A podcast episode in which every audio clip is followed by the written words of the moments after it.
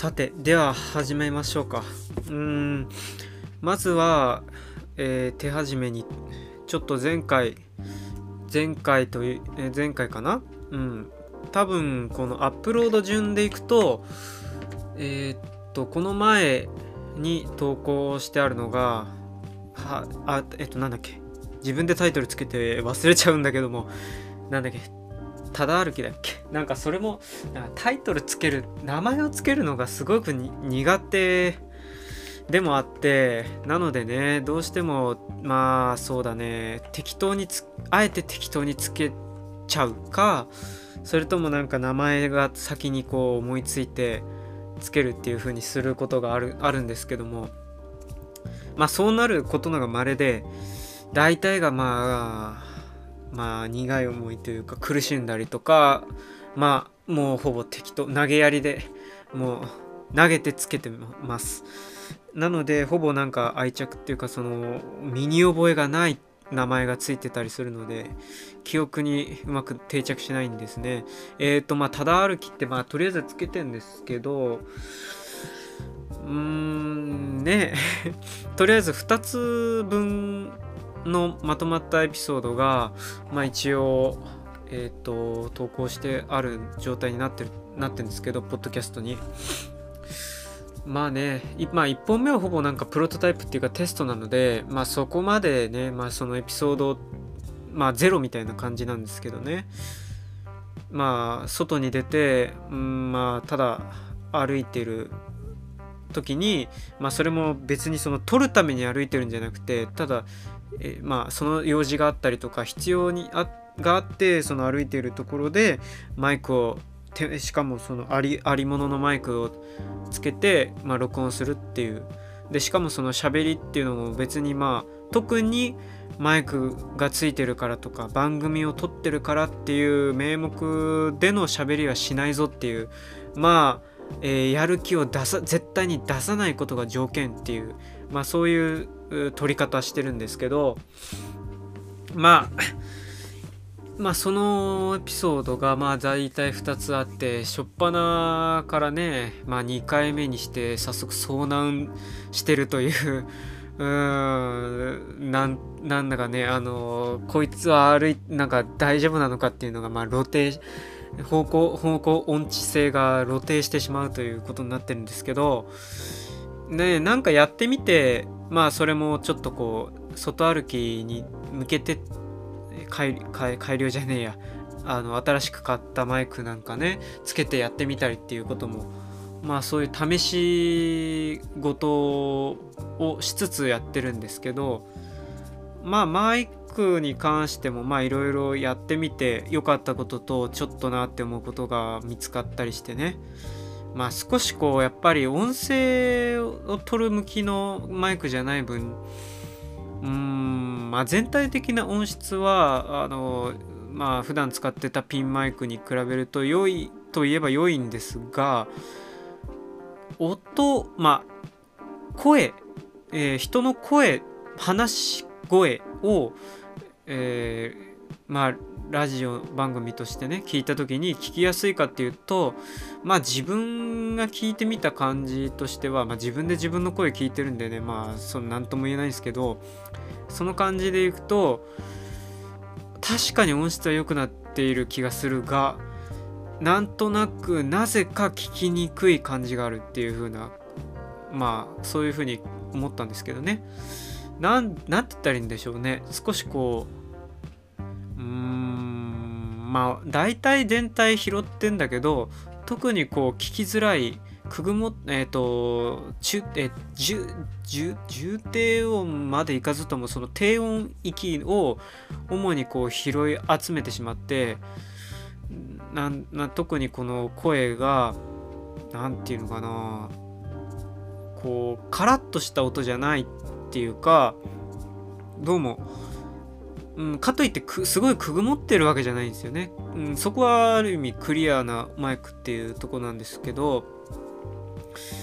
なんかねその声の触りか何て言うんだ耳障りっていうか音の触り具合がまあ、うん、まあなーっていうまあそんなそんなのまあぜ贅沢が出ちゃうわけですけどどんどんそういう風にものを、えー、使っていくとね、まあ贅沢なんですね。でまあとりあえずやってみてまあなんとなくねうんそのまあ面白いなというかうんまあね爆発的にここれ楽しいとかあのこれいいこれいいおもちゃコンテンツ見つけちゃったぜとかねそういうものでは全くないんですけどまあ聞いてて分かる通りねとてもアンニュイな あのなんかやる気ない感じがまああの充満してると思うんですけどね。であれを実際に聞いてみてまあ編集まあほぼ編集してないですけど少し音のレベルを振り切ってるようなところは下げたりとか、まあ、カットはほぼ入れてないです。まあほぼノーカット状態で、えー、初めから終わりまで流し続けている感じなんですね。だから今このポッドキャストまあラジオも手を取ってる一応ねポッドキャストはまあ刃を入れてんだけどでも特にそっちの歩歩きの方では散歩っていうかまあねその番組の方ではほぼメスを入れずという感じではまあやってます。なのでね、まあ、よりこう聞きづらいっていうか冗長な感じには仕上がってると思いますけど。でねえー、っと聞いてみた感じとしてはねあのなんかまあ実況ですよね言ってしまえば。多分これがあのネットのコンテンツに行ったとしたら多分ジャンルとしてはねなんだろう。えー、実況中継みたいなところにまああの放り込まれるような類だと思うんですけどまあね何て言うんだろうな。そういう番組あるにはあるのかな。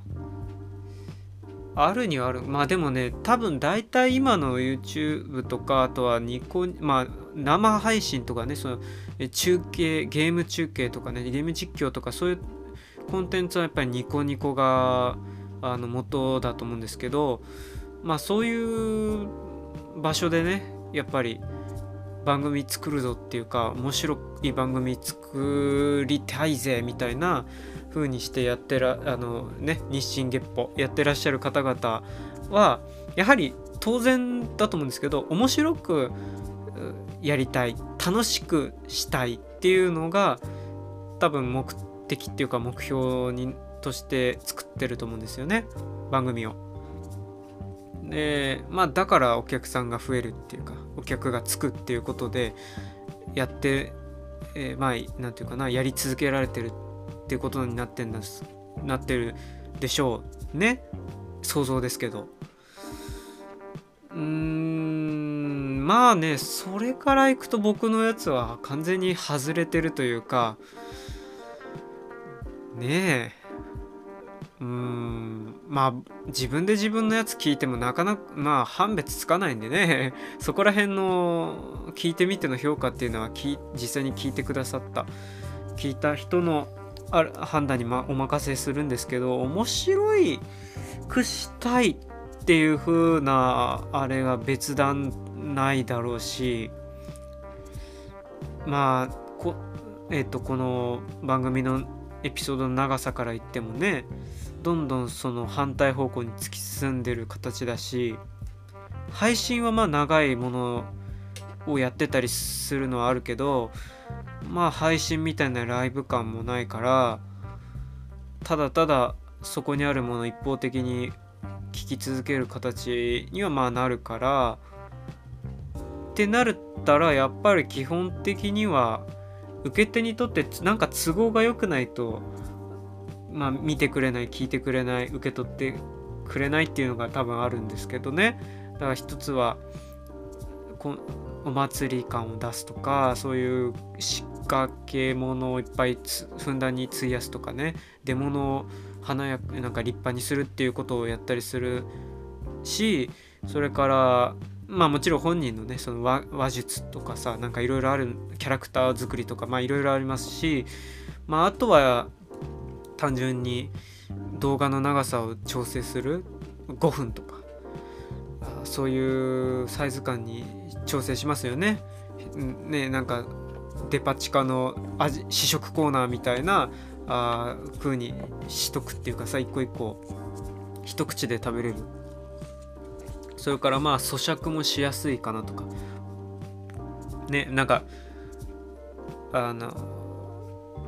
まあねスルメイカを試食で出されてもねまあうんちょっともういいかなみたいな。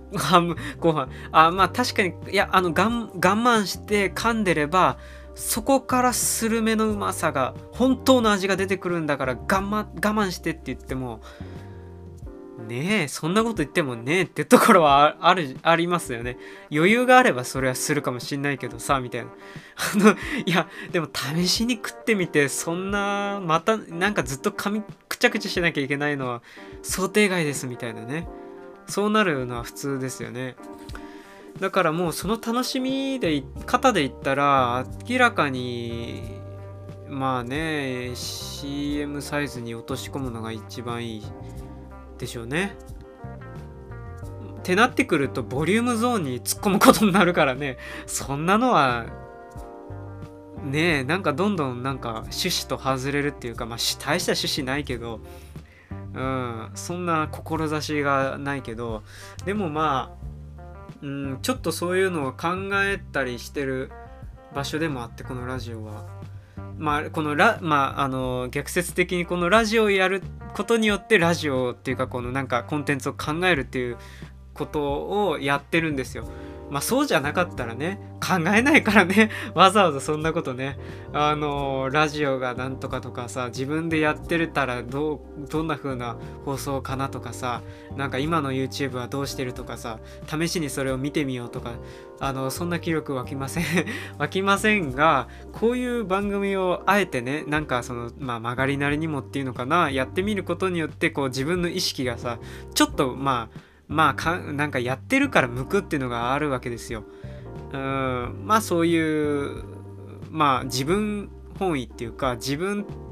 が発端なんですよね。まあそのためにやってるっていうのがあるのでちょっとモチベーションのそれでいくとね置き方っていうのがだからそもそも違うかもしれないですね。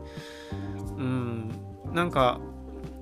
まあでもまあやるやってるこうマイクの前に立つとなんかまあ芸人精神っていうかさ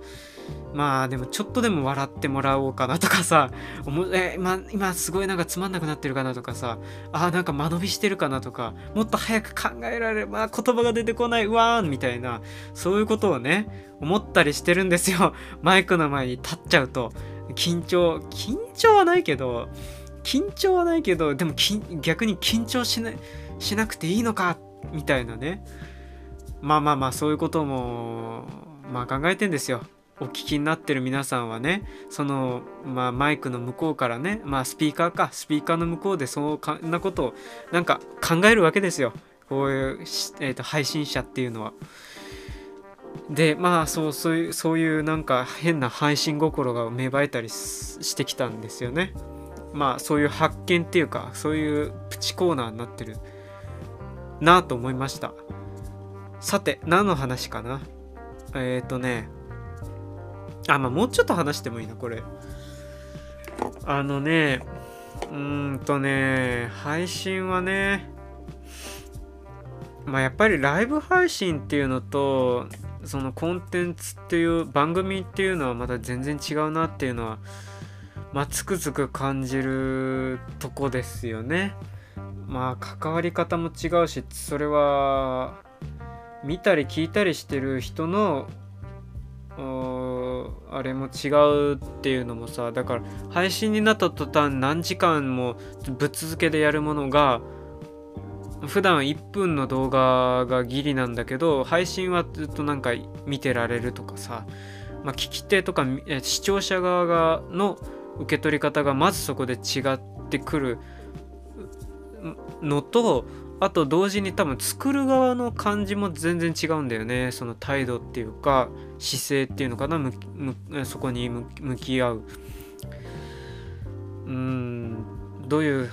これにしてこうかっていうようなとことかで視聴者と面と向かうわけじゃないですか。まあそれはまたね全然違うまあ違ってくるんじゃないですか。どんな人でもねやっぱり。で生配信そういう実況とか生配信を主戦場にしているタイプの人も VTuber とかはそっちなのかな？いわゆるあの VK って言われる人って VK って違うのかな？まあ VTuber とかなんかそういう人たちの主戦場にしてるのは結構そういうところかな。ねスパチャとかさその投げ銭投げ銭っていうのもまあそういうあれそういう文化だしさ。そういう生っていう部分ともう一つはまあ完全に番組としてやってる放送局だよね。としてやってる人たちっていうのはまた多分全然別なんですよね。なんかどっちもいけるぜっていう人もいればまあちょっとこう生になった途端にこうなんかできなくなっちゃう人も多分いるからっていうかまあいるしね。実際に。あのー、まあまあそういうのもあってね。なんか同じようでいて全然違うものっていうのがね。やっぱりななんつうのかな。一重に YouTuber とかさ YouTube っていう狭い狭いそれでもくくりの中でもまた全然違ってきて。でその違うところで全然なんかまあ中で文化が煮詰められ煮しめられてくみたいなね。うん、なんかなんか YouTube の中でちょっと垣根越えたら全然違うなんか国みたいなさ感じになったりさ国なんかしてるんでしょうね。うん、まあそれは完全に部外者として僕は見てるからね。もう YouTube はやってないし。だから、うん、そういう風に見てってへえ、ふん、ほーんとかって、まあ単純にし、なんかテレビの前のね、視聴者な感じで見て、あの、ふん、ふむふむみたいな感じで見て、で、このなんか、あの、まあ完全に個人ポッドキャストっていう零細な、とってもとっても零細なところに来て喋ってるという、その話を。うん、まあすごい隙間、なんか、まあまあまあ、べらぼうに隙間産業ですね。産業にもなってないね。でまあね YouTube そんな感じでその通り見るんですね。まあ主に PC, PC ではまあ PC ではそんなに見てないけどなんかスマホだね。やっぱり断然見るのは。うんで動画サイトっていうかその動画うんと何て言うんだっけ？まあ動画サイトか。そういう動画サービスを展開してるサイトっていっぱいあるんですけどいっぱいあるんだけどまあ完全に今 YouTube だね。9.5割ぐらい YouTube じゃないかな今使ってんのは。不思議とね。それはなんかその昔はまあスマホ持ってなかった時は PC パソコンででそれもノートパソコンは持ってないから、まあ、あのお下がりのデスクトップパソコン、まあ、逆にね逆にデスクトップパソコンのお下がりを使っなんかマシンを使ってたんですよ。うん、あのマシンね。まああのー、でもそれの実態はほぼネットサーフィンだからねまあ宝の持ち腐れっていう状態でやってたんだけど なんかねあまあ何やってたかなネットサーフィン、まあゲームもね、まあなんだか、うん、でもまあゲームもほぼやってなかったから、まあ、たまあ、まあ、腐らせてました あ。パソコンを腐らせてたんだけど、で、そのコンピューターを使って据え付けだからさ、まあなんか、まあ、この、ななんていうのかな、使う側本位で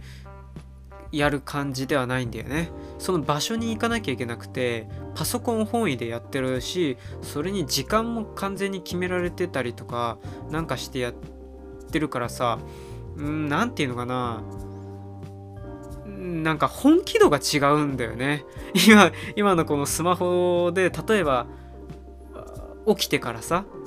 いじるってやったりたまにするじゃない。うん、そんな使い方はできないわけよ。ね、朝起きてから、まあ、幼少時代、幼少っていうか、まあ、小学校とかさ、その頃にさ、まあ、例えばね、朝起きてさ、まずさ、ちょっとパソあの、インターネットにつながるかとかさ、できないわけよ。そんな状況では。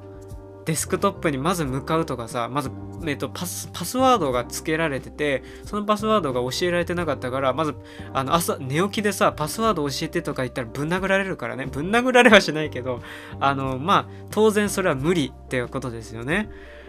で、だからインターネットっていうのは、特別な時間っていう、特別っていうかまあ限られてること前提だったしね。うん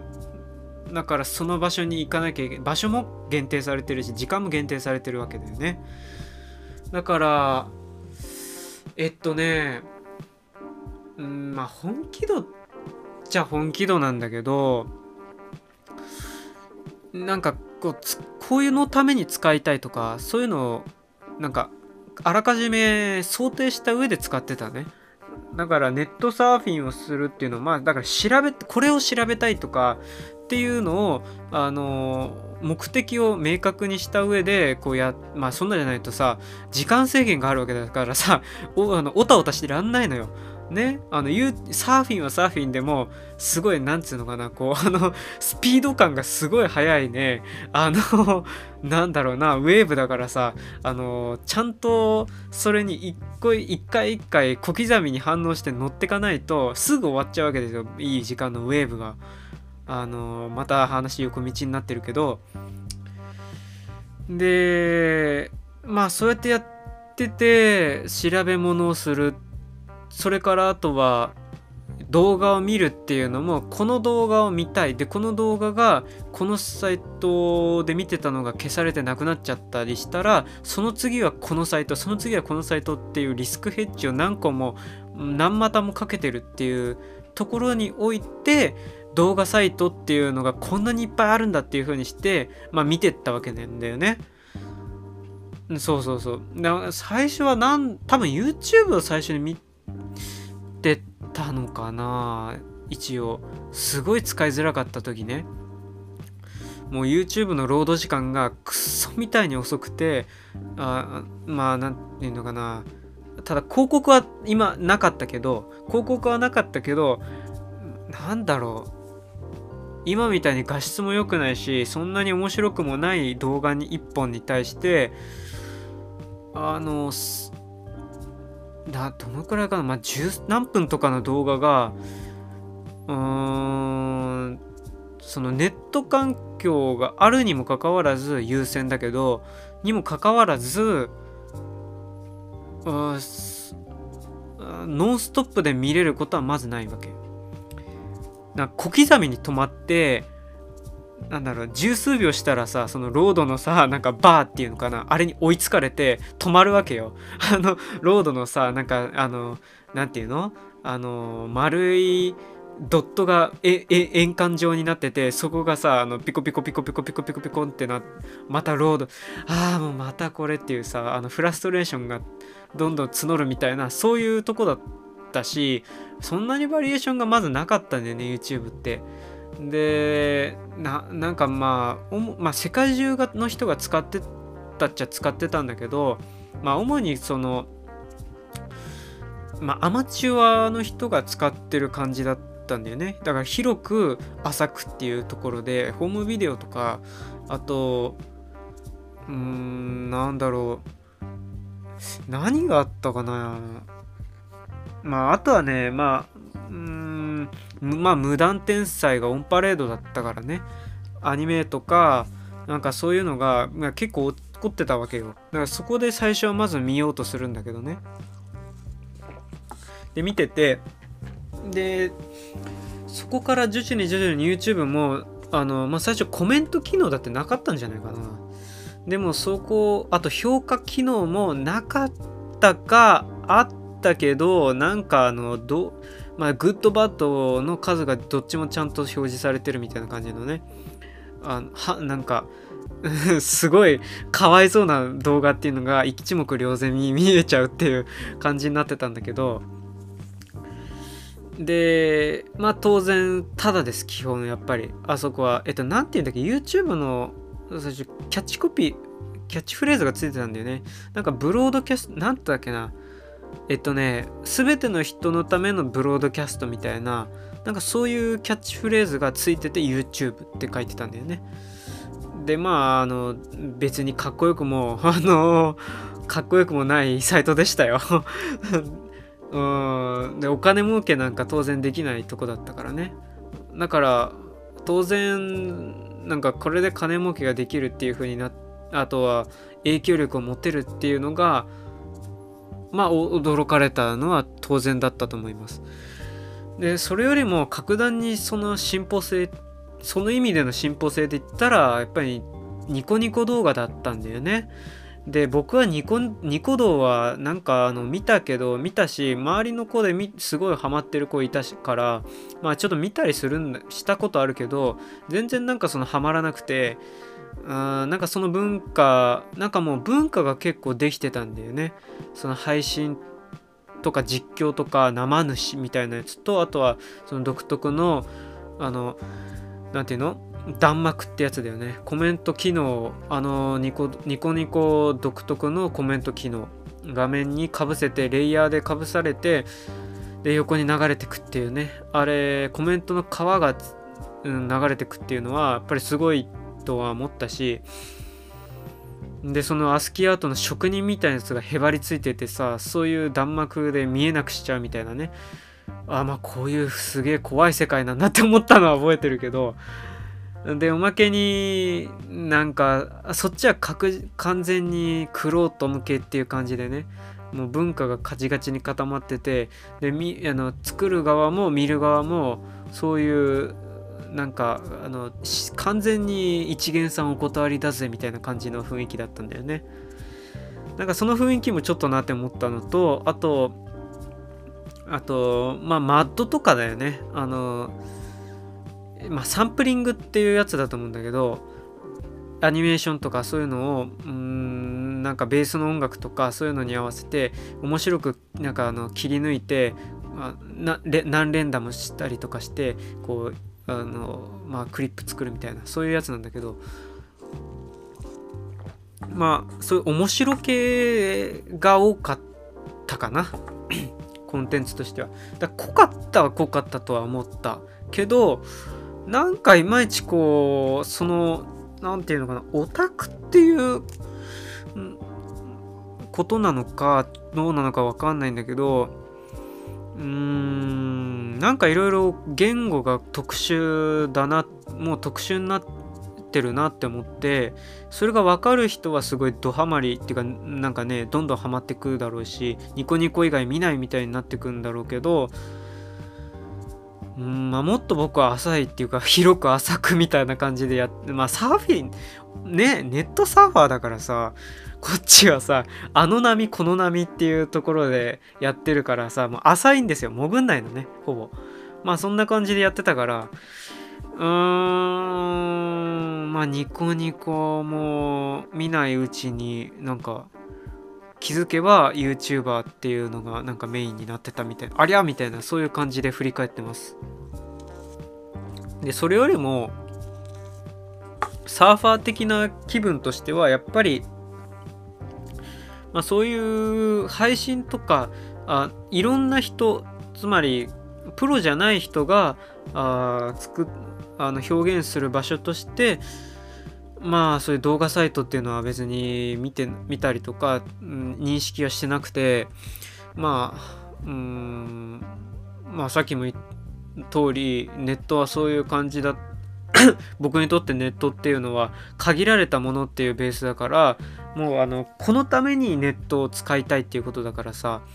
そのディグするその掘る時間的余裕がなかったわけだよね。うんだからむしろ今の方がそのインターネットのなんかあの緩くなんかあそれこそインターネット的に使えるっていう感じだと思うんだけどむしろ昔は制限があった分焦って使うしうんもうこれを見るためにあの動画サイトを見るっていう感じよね。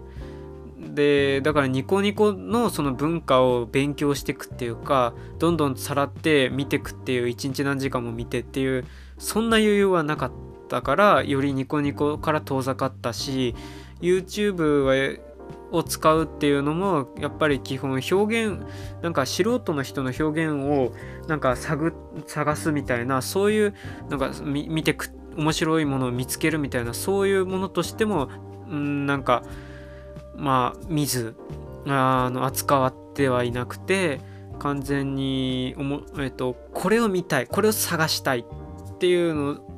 に向けてなんかそのポイントに向かっていくものだったんだよね。完全に。サーチするものだったんだよね。でそういう使い方してるとやっぱりねあのこんそのすでにあるやつの二次的なものとして二次的なものが起こってる場所っていうのかな。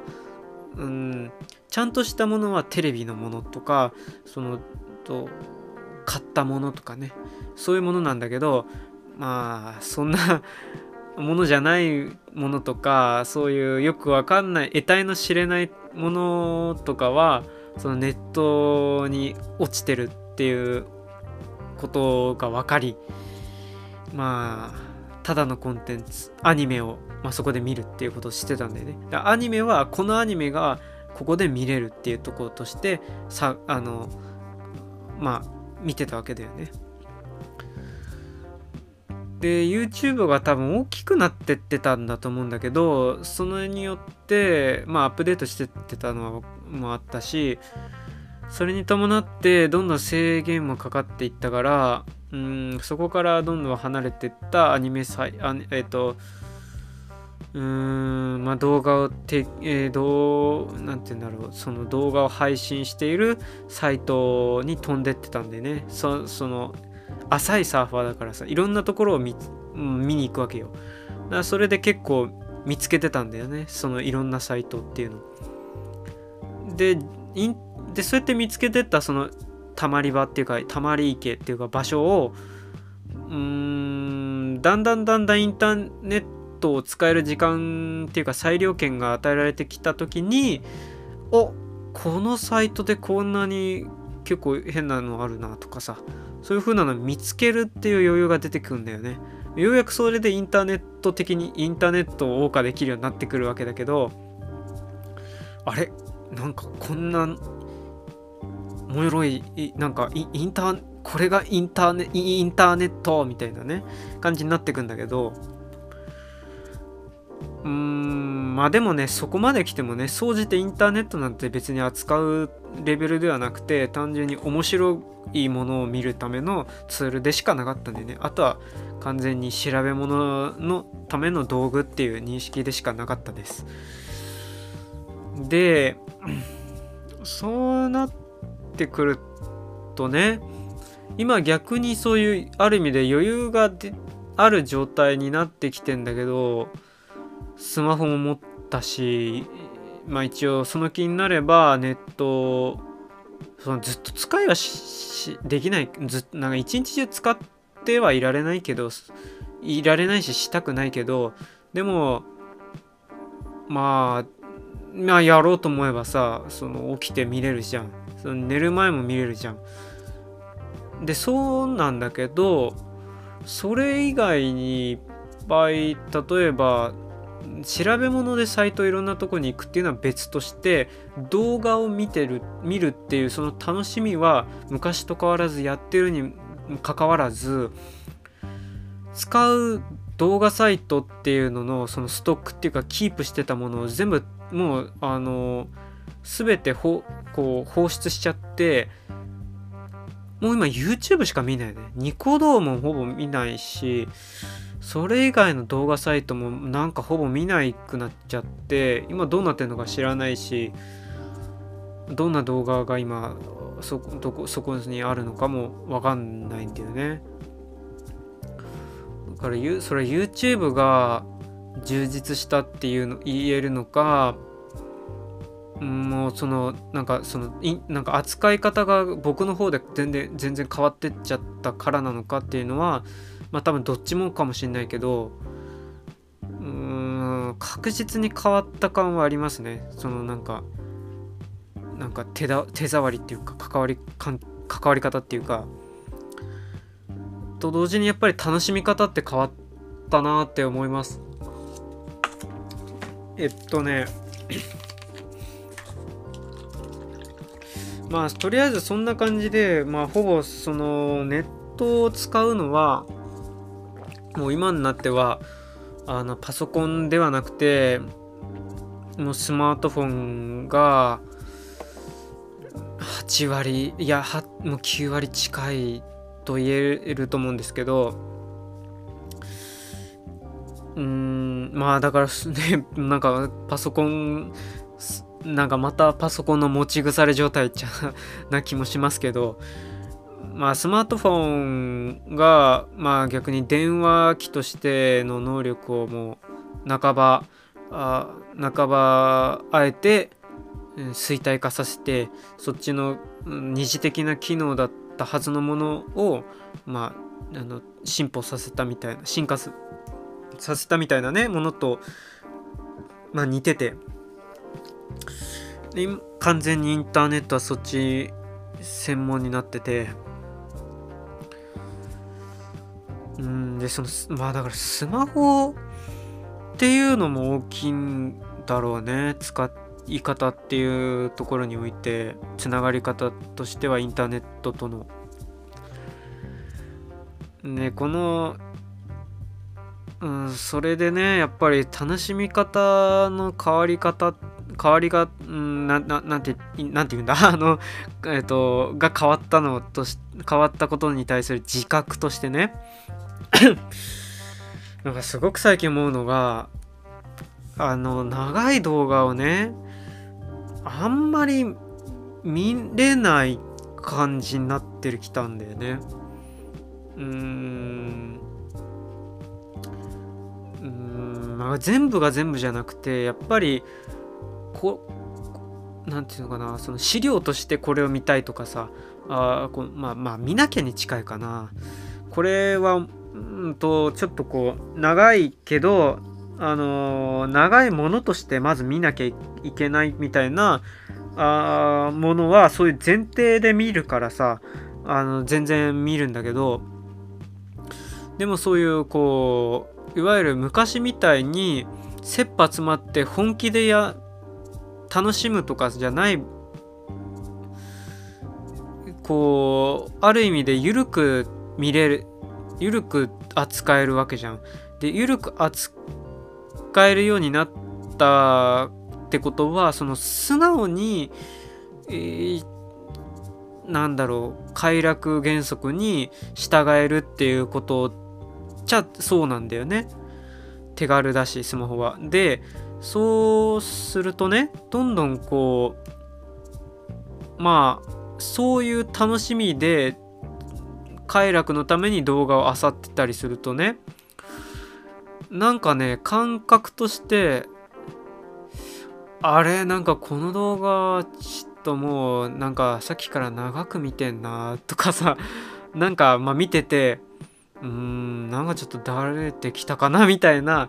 あか感じとしてだよ、うん、感じをなんか持って持ってちょっとこうタイムスケールを見るとあらまだ1分経ってねえじゃんとかさ1分じゃまだっていうね。あもうもう3分見たかなと思った。ら1分っていうびっくり。あれいつの間にこんなんか忍耐力がなくなったのみたいな。忍耐力っていうかさなんかそれにちょっとこうびっくりさせられたんだよね。うーん大した長さじゃないのよ。そもそもそのみなんか多分見てた動画も。なんか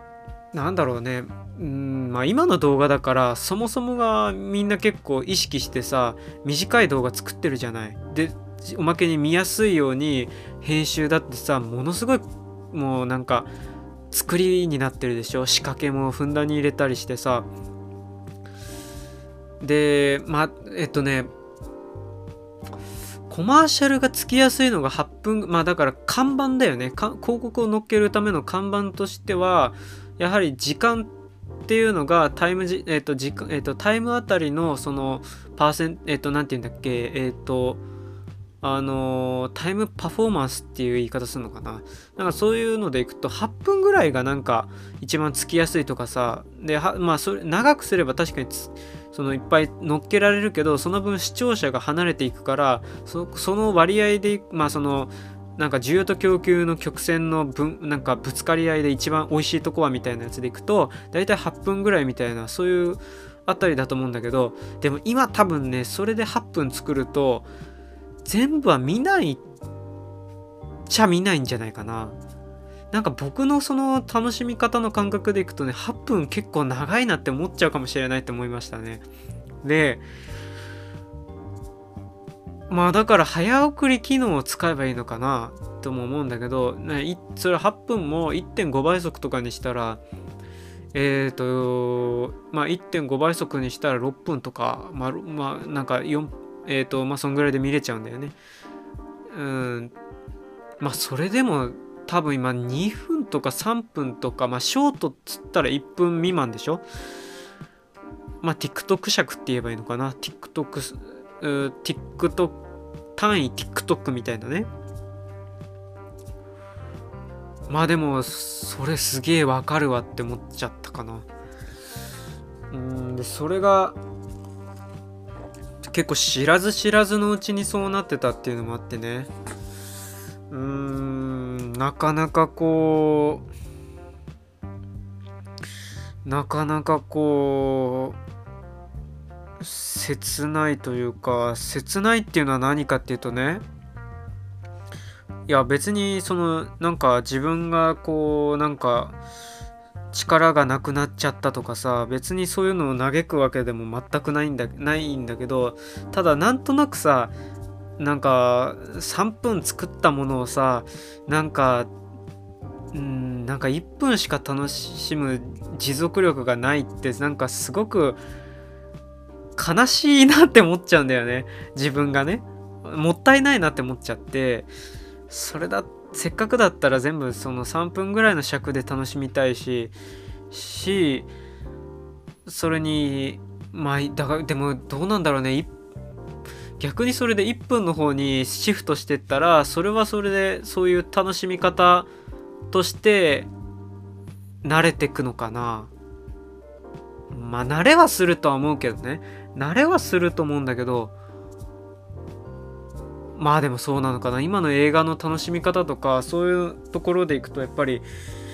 まあでもそういう風な変化は自覚なくともそうなっちゃうのかな。やっぱり。まあ、なんかね後悔とかそういうのではないんだけどなんかうーんこうなんかたまにハッとさせられるとあのかえー、もったいねえなーって思っちゃったりしたんだよね。自分にね自分がね。うん。まあでもさそれのなんか忍耐力がなくなったとかっていう時間そのいわゆる集中力っていうかうんそのものに一つのなんかあものを扱う時のね集中力に対してなんか、うん、昔に比べて劣ったとかさそういう感じはないっていうかそのスイッチがいっぱいできたっていう方が多分近いっちゃ近いんだよね。うん、だからそういうなんかなんかチルっていうかさそのなんか椅子に持たれて、まあ、夜何もしない時に適当にインターネットをなんかまさぐってるっていうか なんかそんな適当な使い方してる時に楽しもうみたいなさそういうなんか動画の見方ってをしてる時には、まあ、そういう感じのスイッチの入り方するだろうし、まあ、でも逆に資料として動画を探ってる時にはもっと別に普通に1時間でもさ、まあ、見ようかなっていう風にしてるしさまあなんだったらメモを用意してみたりとかするしさ。でまあその今でも別に本っていうかさ小説とか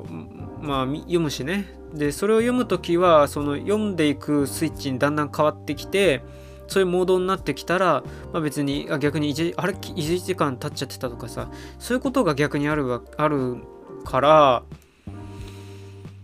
うーんまあだから切り替えてのそういう枠がいっぱいできたっていうことではあるんだと思うんだけどね。うんまあだからそれをマルチタスクマルチタスクっマルチタスクっていうんだっけ？なんかマルチタスクって同時にこなすだっけ？なんかいろんなことをこなすだけどでもそのその同時にやるんじゃなくてやっぱ僕は同時は無理でうーんやっぱり分けなきゃいけないけどでもそのなんかそういう例えば楽しみ方とかそのものの使い方っていうのがまるっきり違うものをこう切り替えていろいろなんかやってるっていうふうには思うんだよね。うんでそれは器用とかっていうよりもなんかうんなんていうのかな多分結構人はみんなや結構普通にやってることだとは思うんだよね。うんただその時間のそのそれぞれの進み方の違いっていうところではそのなんか進み方が違うのは当然でしょ？ものによって。本を読む時と動画を見る時ではその時間の進み方が違うし時間の感覚っていうのが違うんだよね。でもでそれは当然なんですよ。でもそっちのそのなんか早くなってくものがいっぱい増えてくっていうことに関しては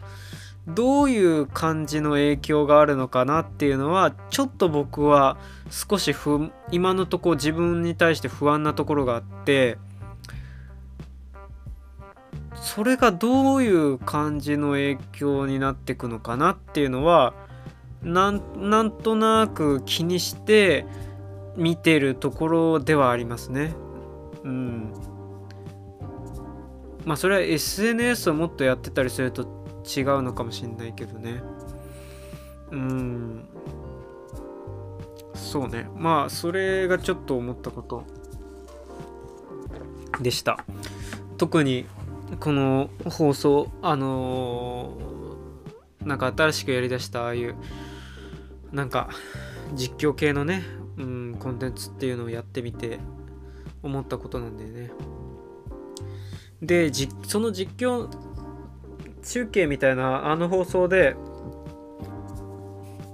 ちょうどねそプチ遭難した回なんだけどまああのあそこでななんでしゃなんで言い出したのか分かんないんだけどなんか道の話をしだしたんだよね後半。でその道がなんかあれなんかどんどんなんか全国、うん、いろんなところがいつの間にかアスファルトになってってたけどでもでもそういえば昔は土の道ででそこから砂利の道になってそこからコンクリートになってそれがアスファルトになってっていうそういうだんだんのそういう、えー、風景を伴ったちょっとずつの変化っていうのがあったんだよね。でそれの中で、えー、特にうんとなんか私の道とかそういう細かいところあとは移行期間のななんか短い時間だけそこにあった風景みたいなのはどんどん、えー、あの世行きみたいになっちゃったっていうか聞いてったのはなんかなんだろうなっていう話をしてたと思うんだけどうーんとねまあその記憶を確かめる手段がないないのでねそこはもうどうしようもないんだけどまあただ何の気なしに話した割には少しあの後で気になってて自分でもね。うんコンクリ特にコンなんだっけコンクリの道とか舗装した道に関することでだよね。まああと指導と行動の話ことなんだけど。うーん。えっとね、これ、うーん、まあ後でちょっとまあ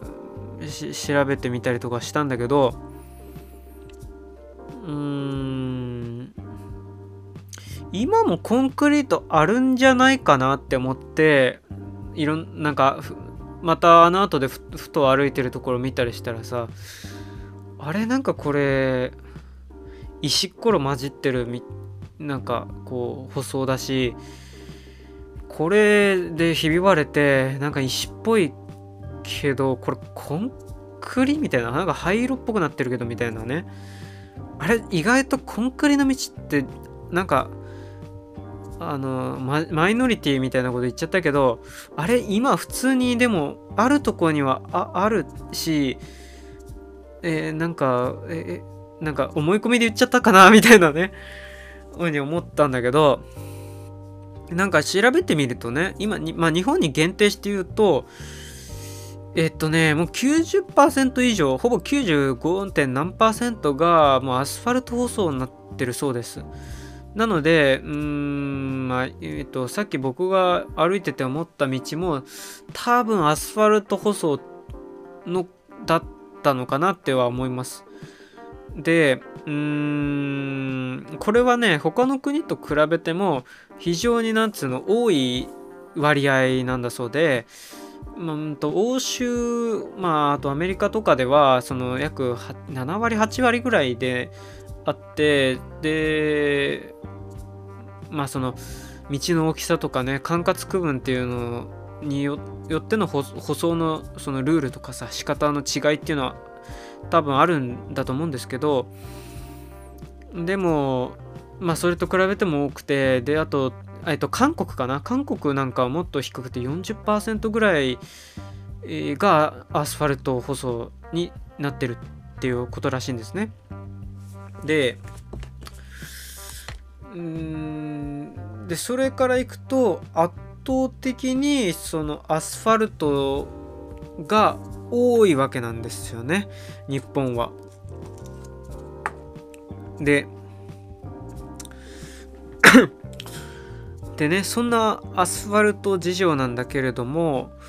えー、ちなみにコンクリとアスファルトの違いって何かなっていうところで言うとあのー、ままあの初め最初に言うとコンクリートは、えー、まあ、セメントっていう接着剤のりがあって、まあ、時間が経つと早い話がこうか固まカチコチになるえまああのボンドがあるんですよ。でそのボンドにそれだけだと実はあのと密度が荒くてあの密度が荒いっていうよりもまあなんまああのなんていうのかなうーんまあ強度が上がらないんですよね。なのでそこに骨材って呼ばれる骨になる骨格になるものをいろいろぶっ込むミックスするんですよ。ミキサー車とかがやってるけども。でそれが何えーと、石とかさ砂利とかそういうものをいろいろふんだんに混ぜ混ぜしたやつがコンクリなんですね。えー、でまあコンクリートっていうのはその固ま固なんかいろんなものの混合がをこうこう固めるっていうことがコンクリートっていうことでコンクリーションっていうことなんですけど結晶化するっていうか。でまあそれがコンクリートでコンクリートのうーん材料になるセメントっていうのはあのねえっ、ー、と日本は資源がないないって言われてる中でまあほぼなんか唯一に近く原料がえー、まあ、賄えてる方な、マシな、あ資源だそうです。まあ主にね石灰石とか、まあ、あと軽石なんかも使ったりするみたいですけど、えー、水をうんと混ぜることによって、えー、まあ、化学反応が起きるんだけども、えー、まあ、熱なんか発したりしてね、えそれがあの、まあ、化学反応によって凝固していくっていう、まあ、粘土質になったりして、まあ、粘土も混ぜたり混ぜたりするんですけどでまああのあれは水分が飛んで固まるんじゃなくてあの水分を逃がさないようにしてその水分を利用してこう組成が変わってガラス質みたいな、まあ、組成に変わるそうなんですよね。それがコンクリーション。でまあ頑丈で緻密でうーんそのなんだろうな。ちょまあ、まあ、建物なんかにも使われてる通りでその荷重がかかったりとかそういう衝撃とかねそういうものに対しての耐久力っていうのがすごく高い物体物質になるなるそうなんですよ。でその性質っていうのはいろんな大きいね、まあ、重要物、まあ、要は車だけどもが通っていく道っていうのには、まあ、とても適してる部材ではあってで実際構造物としてさ高速道路とかさ、まあ、道のなんか骨格に使われてたりするしでそれがそのまんま舗装されてる表面に出ているコンクリート道路っていうのがあるんですよね。で一部でそれはでも一部みたいでまあ丸い例えば勾配が高い勾配がついてる傾斜のある道にうんまあ、滑り止めみたいにしてボコボコがエンボス加工みたいになってる道はなんかはぱりああいう加工はコンクリートが担ってたりします。しトンネルとかそういう部分でのこん、えーと、道っていうのはコンクリートが、まあ、担っている。でそのコンクリートの,、まあその利点でいけばあの耐久力があるってことでやっぱり、えー、どんどんどんどん車が通っていくことによって輪立ちがね、えー、車タイヤの通った跡がどんどん掘られてって溝になってっちゃうっていうそういう故障っていうのが、まあ、起きにくいし、えー、同時にこう欠損とかあバラどんどんボロボロ、まあ、風化とかさそういう年経年によっての劣化っていうのも、まあ、比較的少ないとなので、まあそういうトンネルなんか工事頻繁にできないから、まあそういうところはコンクリートとかさ、なんかそういうものを使って、まあ作られてるみたいなんですわ。なんですがね。で、そうするとさ、じゃあコンクリでよかったじゃんっていうね、感じなんだけど、うんとね、コンクリはコンクリであ結構難しい事情があってでうーんとね コンクリートってさっきあの水とかそういうのを、まあ、混ぜ混ぜしてまあ結構簡単なんだけどその水だけでいいからで、まあ、こねこね混ぜ込んで、まあ、現場で作れるしで流し型を作って流し込んでで、まあ、あとほっとけばいいんだよ。はっきり言っちゃえば、まあ、あの上にカバーとか養生してあとはほっとくだけっていう。まあある意味手軽っちゃ手軽ですよね。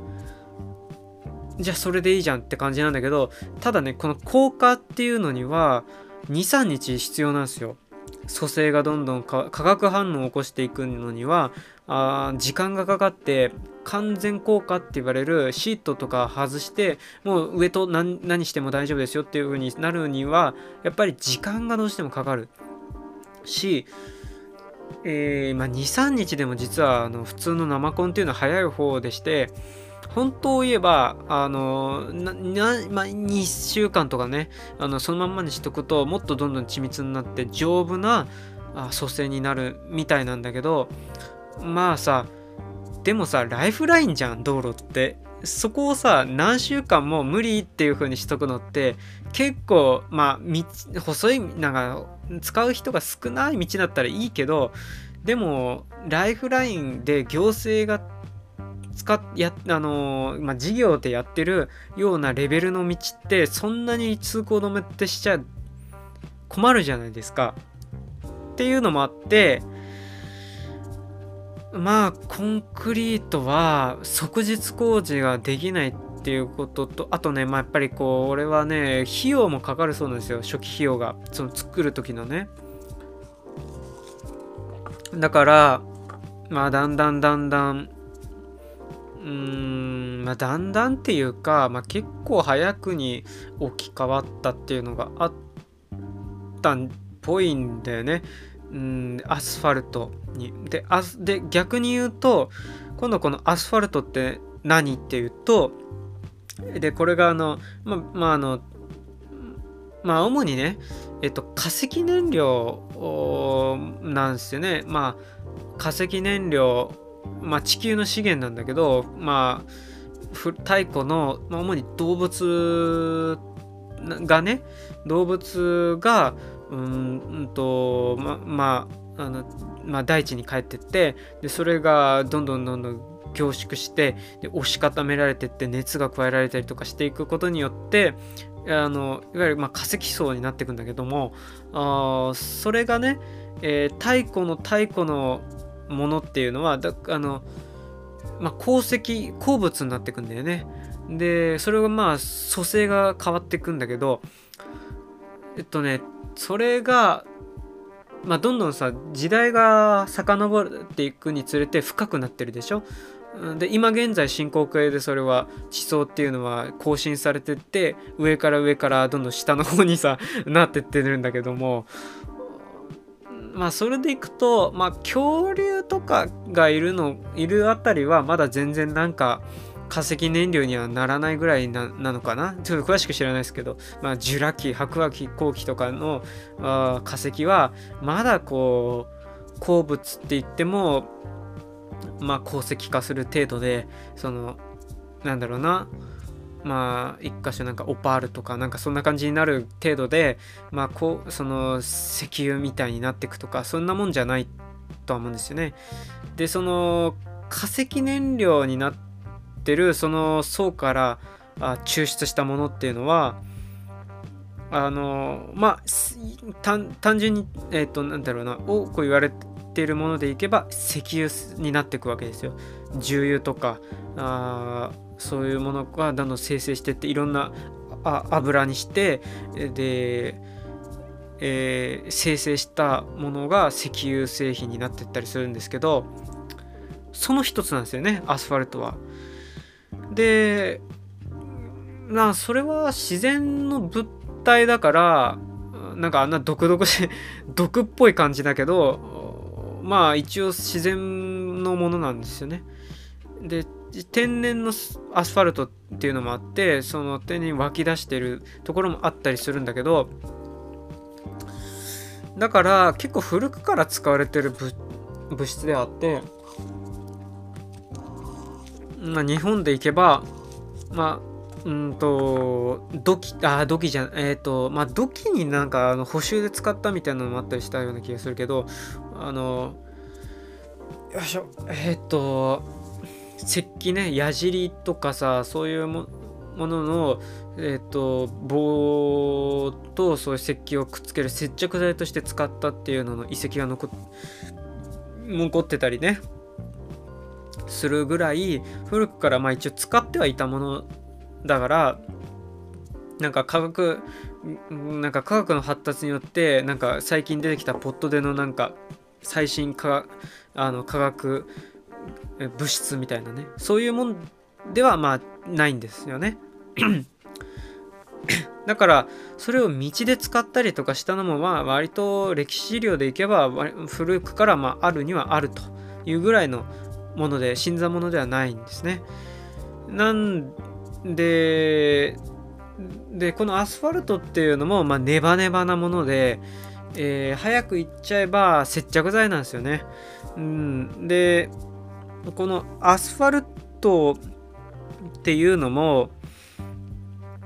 うん、まあ今ね、まあ、その天然っていうのも言ったけれ言いましたけれども天然アスファルトはまあそういうふうに天然でこのまあ、地下水が湧き上がってきたみたいなのと同じようにしてこう生成されてアスファルトのみが出てきたみたいなねところなんですけど普通はねあの作んなきゃいけないんですよアスファルト、うん、その石油を組み上げてきてでそれをこうアスファルトの分のに使える部分だけ抽出してで純アスファルトっていうか、まあ、石油アスファルトとして使ってるのが主なんですよね。でまあ日本の場合はそのさっきのセメントの原料と違ってそれをほぼ輸入ね石油製品だから輸入に頼ってるんですよ。だから価格がすごいランなんか上下しちゃってまあ今なんかね大変になってると思うんだけど、うん、価格上がってんじゃないかな。であ間違いなく。でこのアスファルトは、えー、の特接着剤としての特性としてはあの温度変化によって固体液体、まあ、もしくは多分気体にもなるんだけどうんでこれがまあ温度変化によって、えー、割と使いやすいものであると。だから熱多分何度かなまあ何百度とまあ何百度までいかずとも多分溶けるんだと思うんだよね。ドロドロに。でそれで溶かした状態にしてえー、まあ道路にさビジャーって流し込んでほっときゃねあその常温常温で、まあ、冷え固まるぐらいの、まあ、ものと、まあ、つまり都合がとってもいい素材だということなんですよ。まあこれもアスファルトもまあそれ単体だとえっ、ー、とまあその男性が高いものだったりして、えー、まあゴムみたいなっていうかさ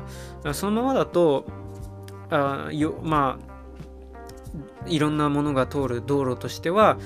あんまり都合がよ,、えー、と良くないのでそこに骨材さっきのコンクリートみたいな、まあ、アスファルトコンクリートっていうものがでやってるわけです。砂利とかそういうものを混ぜ込んでうんまあ舗装に使ってると。だからねさっき歩いててあれこれ砂利なんか灰色っぽいコンクリートこの道路って思ったのはそれがむき出しになってる状態っていうことなんですね。アスファルトの部分が多分ボロボロになってってね。うんだからそこはその道路っていうのは多分風化したアスファルトのアスファルトコンクリート道路っていうことだと思うんですけどでこのアスファルトコンクリート道路。今は95%ということだそうですがそこまで広まったのにはやっぱりこう都合がいいっていうことなんですがまず最初にね最初つくしょっぱなバオンって作るのに安く済むと。安く済むらしいです。うーん。っていうのとそれからあと、えー、そのアスファルト自体の性質上即日工事が可能であると。だから朝極端に言えば朝こう引いちゃ舗装したらまあ夕方ぐらいには通っていいよっていう普通の道路にあの早変わりっていうね、えー、状態になれる。つまりコンクリートみたいに1週間とかさそんな待たなくていいわけなんですよ。だからとても手軽だし即効性が高い素材合理性が高い素材だということなんだと思うんですね。おまけに、えー、静音性が高くて車が通るのにすごくまあ快適性っていうのかなまあいいものっていうことではまあ見なされたりとかしてねでそれでまああのまあ車のその快適性とか音がその出出にくいとかさそういうのは結構になんかまあ後付けで後後付けでさ、まあ、主にはやっぱりそこの手軽さだと思うんですよ。それによってまあ全国にどんどんどんどんアスファルトがあの広がってったと。一気に一気火星に広がっていくことができた。っていうことがあったと。いうことみたいですけど。でまあアスファルトの研究も進んだりして結構いろんな機能を持ったアスファルトなんかも、えー、あったりするみたいですけどね。吸水性を持ったアスファルトとかあまあなんかあの形状も結構、まあ、自在に作れるとかさ、まあ、そういうのもあって、まあ、そこコンクリートもできるなくはないんだけど、うん、まああの、えー、いろんなところにで、えー、まあ可塑性が高い。ああとねコンクリートはね追加工事がしとってもしづらいっていうのがあるみたいです。あるみたいっていうか、まあ、コンクリートちょっと僕も触っえ、まあ、使ったことあるので、まあ、なんとなくわかるんですけどコンクリートでも作っちゃったところにさらにコンクリートとかっていうのがすっごくめんどくさいんですよ。めんどくさいっていうかほぼつかないんですよ。なので一回作っちゃったところがボロボロになってきたらもうボロボロを見てるしかないっていうかそのもしくは全部ぶっ壊して一からやり直さなきゃいけないっていうね。で一からやり直すにも破壊するのもいかんせん丈夫さが売りだからそれにも手がかかるんですよね。で道ってライフラインって単純にその表面のね道路としてのライフラインっていうところだけじゃなくてその下に埋めてあるライフラインつまり下水道上水道それからまああとは結構ねまあ中には電気関係とかもあるでしょうね。そういうインフラ設備がある状態なのでまあそっちのメンテナンス交換っていうのも生じてくるわけですよ。でそのメンテナンスするのには上の道路がたとえ別にいじんなくてよかったとしてもそれを掘り起こさなきゃいけないっていうことになってきてでそうするとねコンクリートの丈夫さっていうのが結構あだになってきてまあコストがむしろかかってきちゃうぞってめんどくせえぞってことになってくるっていうことになってそこもある意味手軽なアスファルトっていうのに部があいいっていうことにはまあなってっちゃったっていうのがあ,、まあ、あったみたいなんですよね。でアスファルトはそんな手軽さもあるんだけれどもまあそこにはま別の面もあってさやっぱりこうえー、耐久性がいかんせん低いと。でコンクリートはまあほっとけば丈夫なんだけどアスファルトの場合は定期メンテナンスが必要になってくると。わだちによっての掘りっていうのもどんどんどんどんできてきちゃうしそれにほっといたとしても経年劣化によってのその寿命っていうのがコンクリートよりも全然短い短くなってくるっていうのもあってなのでそれをまあこう全部模様替えっていうかさターンオーバーしてくっていうのがうーんまあ結構頻繁になってはくると。でそういうことをいろいろやってくやっていくとねまあ長い目で見るとコンクリートの方が結果追いつなんか追いつけ追い越せ状態みたいなね、ぐらいにはなってきちゃうらしいんですよ。で、そこにまた原料の話でいくとね、まあ、コンクリートはセメントの原料の時給がまあとりあえずまあまあまあいけなくはないんだものなんだけどアスファルトはほぼ輸入に頼ってるっていうことになってるんですけどまあね安いが売りなのにどんどんどんどん分が悪くなってくるとこのままいけばねで逆転してね今逆コンクリー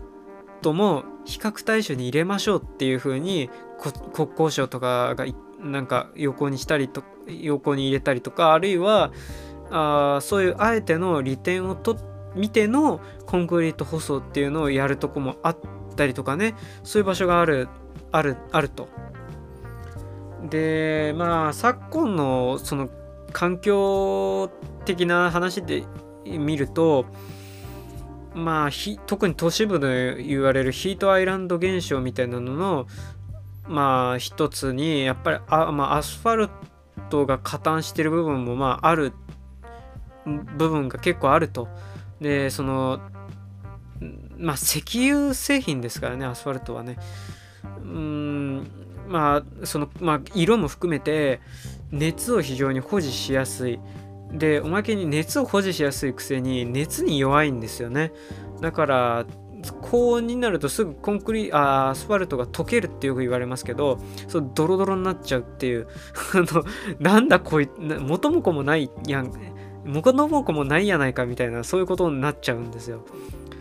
で温度上昇に、まあ、結構加担しちゃう部分もある分コンクリートはまあそこで熱の保持っていうのが、まあ、まあまあまあ少ない物質だと、まあ、色もあってね。でえっ、ー、とねまあまあまあそういうあとなんだっけな。自動車の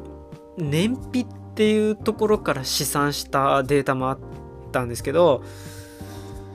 えー、っと静音性のとても高くて快適だと見られていたそのアスファルトっていうのが まあうーんタイヤと面してのね走行性能でいくとまあ実は抵抗が高い抵抗が高い舗装であると。まあこれはなんかその道の変形とかそういう状況とか、まあ、あるいは溶けたりとかそういうのもなんか込みでのあれかなんか含まれてるのかなと思うんですけどでもとりあえずそれによってコンクリート比較した時で0.4なんだっけな0.78とかなんか1%ぐらいかな。なんかあの